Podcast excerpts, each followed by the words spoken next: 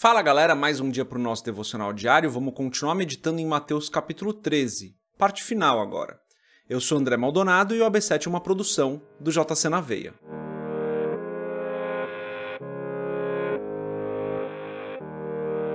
Mateus capítulo 13, dos versos 54 até o verso 58, está escrito assim: Chegando à sua cidade, começou a ensinar o povo na sinagoga.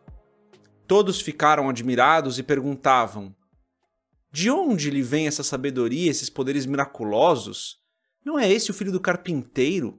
O nome de sua mãe não é Maria e não são seus irmãos Tiago, José, Simão e Judas? Não estão conosco todas as suas irmãs? De onde, pois, ele obteve todas essas coisas? E ficavam escandalizados por causa dele. Mas Jesus lhes disse: Só em sua própria terra e em sua própria casa é que um profeta não tem honra. E não realizou muitos milagres ali por causa da incredulidade deles. Até aqui, até o verso 58, vamos fechar os nossos olhos, curvar nossa cabeça e fazer uma oração. Pai, tu és bom, tu és santo, justo, fiel, tu és verdadeiro, paciente, tu és bondoso e misericordioso. Não há outro como o Senhor. Tu és o Senhor das nossas vidas, o Rei dos Reis, o Senhor dos Senhores. O teu nome está acima de todo nome. Tu és santo e perfeito. Tu és perfeito, Senhor. Eu te agradeço por mais esse dia. Te agradeço pela tua graça, pelo teu amor, pelo teu cuidado. Te agradeço porque o Senhor está conosco em todo o tempo e o Senhor não nos abandona. Peço, Pai, perdoa os nossos pecados da mesma forma que nós temos perdoado as pessoas tem misericórdia de nós, Pai. E oro ainda pedindo: livra-nos do mal, não nos deixe cair em tentação, Senhor. Que a tua poderosa mão esteja nos guiando, nos guardando hoje, cuidando de nós ao longo do dia. Abençoa-nos, Pai, desde o início até o fim do nosso dia. Nós precisamos de Ti, precisamos da Tua bênção, precisamos da Tua proteção, precisamos que o Senhor nos guie, nos guarde, nos proteja. Por isso eu peço, faça isso, Senhor porque nós dependemos do Senhor. Se tentarmos andar com as nossas próprias pernas, se tentarmos fazer as coisas do nosso próprio jeito, se nós tentarmos levar a nossa vida com a nossa própria força, nós falharemos. Nós dependemos do Senhor, por isso eu peço, nos ajuda. Derrama da tua provisão sobre as nossas vidas hoje, tudo aquilo que nós necessitamos para hoje, Pai.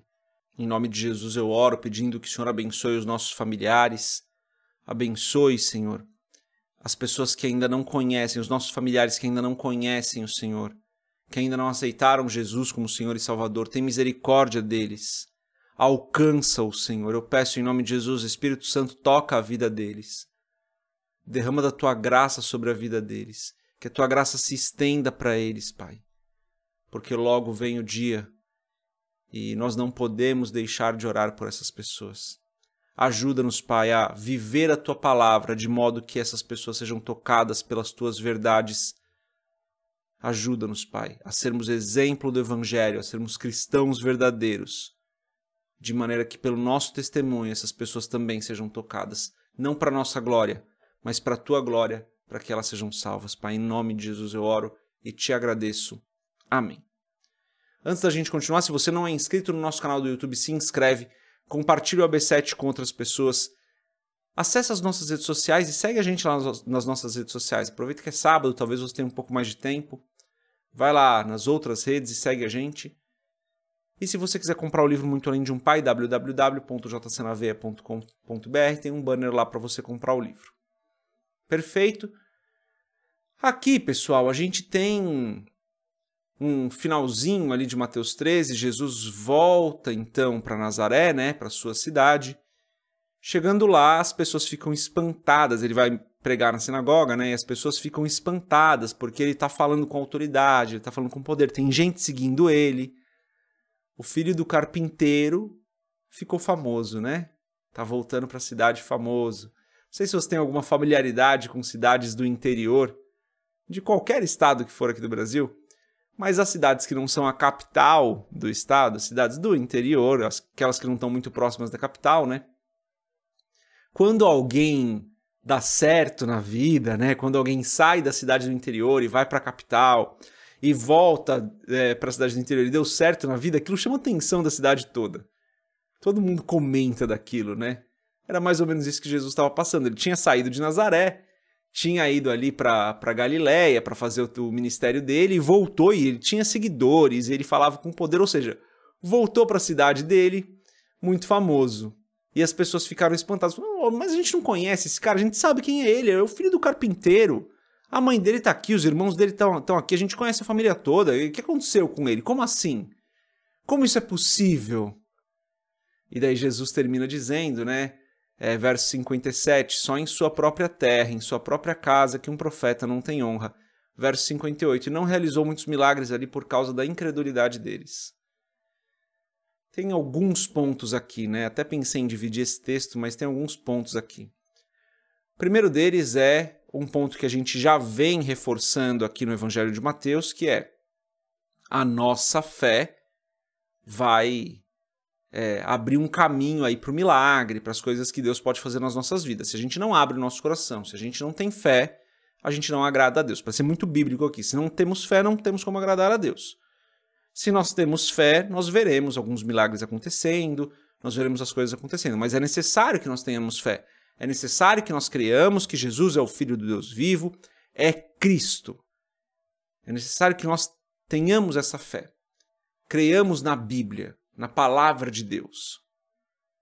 E então, se a gente não faz isso, não tem os milagres, eles não, não vão acontecer. Mas a gente já vem falando disso, né? No Evangelho de Mateus, tem vários momentos onde Jesus fala: olha, tua fé te salvou, ó, a fé da, da, como um grão de mostarda, como a gente viu, né? Várias passagens que falam sobre a fé. E um outro ponto que a gente tem aqui. Então, o primeiro ponto é esse, né? Só para a gente fechar esse ponto. O primeiro ponto é: tenha fé, creia que Jesus é o Cristo, o Filho do Deus vivo, que Deus é o nosso Senhor, creia na palavra de Deus, que é o básico, fundamental. Tem um outro ponto aqui que é sobre essa questão da, do profeta não ter honra na sua própria casa.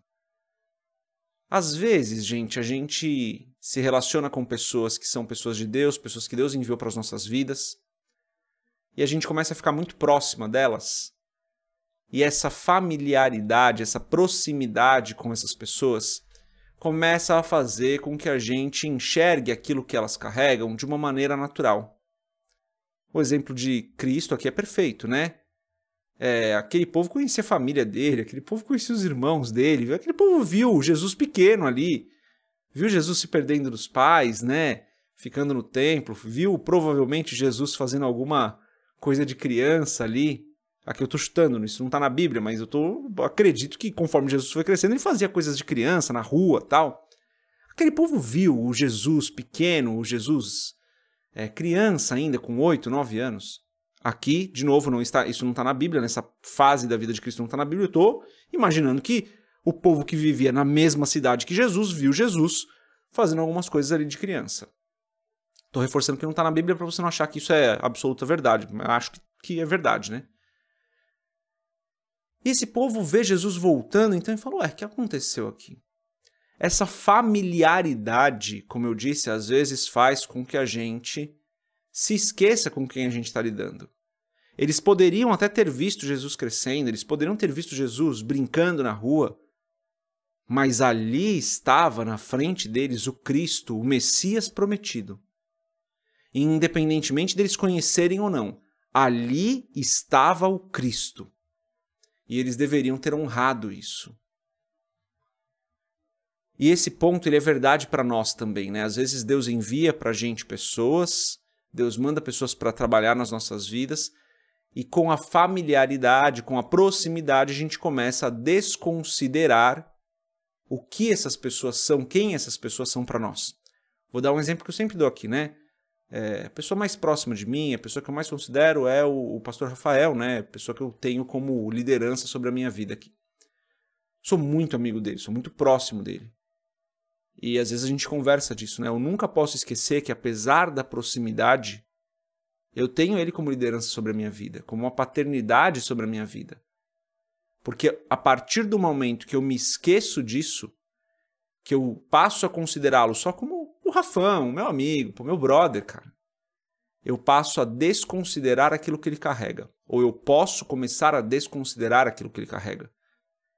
Então eu tenho que ter uma relação de proximidade, eu tenho que ter uma relação de amizade, eu tenho que ter uma relação é, é, de próxima mesmo, mas eu nunca posso me esquecer de quem ele é em Deus para mim. E a mesma coisa talvez sirva para você. Se você está na sua igreja local e você é muito próximo da sua liderança, pode ser pastor, você pode ser o que for, você pode ser membro, você pode ser diácono, o que for. Você provavelmente tem alguém que Deus enviou para sua vida para te acompanhar, para te aconselhar, para cuidar de você. Espero que você tenha essa pessoa. E se você tem essa pessoa e você é muito próxima dela, tome esse cuidado que Jesus está nos mostrando aqui, né? Que essa proximidade não te leve a desconsiderar quem é essa pessoa em Deus. O que Deus pode fazer através da vida dessa pessoa. E eu não estou falando de exageros aqui, né? Como a gente vê acontecendo aí é, em algumas igrejas. Estou falando de uma relação saudável, normal, de uma relação é, boa, de uma relação em Deus mesmo. Toma cuidado para que você não caia num lugar de proximidade tão grande que você se esquece quem é aquela pessoa, que você se esquece daquilo que Deus pode te entregar através da vida daquela pessoa, que você se esqueça daquilo que aquela pessoa carrega. É o que Jesus diz aqui, né? Só em sua própria terra, em sua própria casa, que um profeta não tem honra. Creio que nós precisamos honrar as pessoas que Deus envia para as nossas vidas, reconhecendo quem elas são e não permitindo que essa proximidade, que essa familiaridade nos impeça de receber aquilo que Deus quer nos entregar através da vida dessas pessoas. É isso, galera. Sei que muita gente tem uma visão diferente disso, até por conta dos excessos e exageros que já aconteceram. Mas dentro dos nossos podcasts, a gente gravou um sobre família e igreja, a gente fala um pouco sobre isso, tá? Então, se você quiser, assiste esse episódio do podcast que é bem legal. É, a gente vai bem a fundo nesse assunto de família e igreja, alguns exageros que acontecem. Tem um de mudança de igreja também que a gente gravou e a gente fala sobre isso, sobre esses exageros.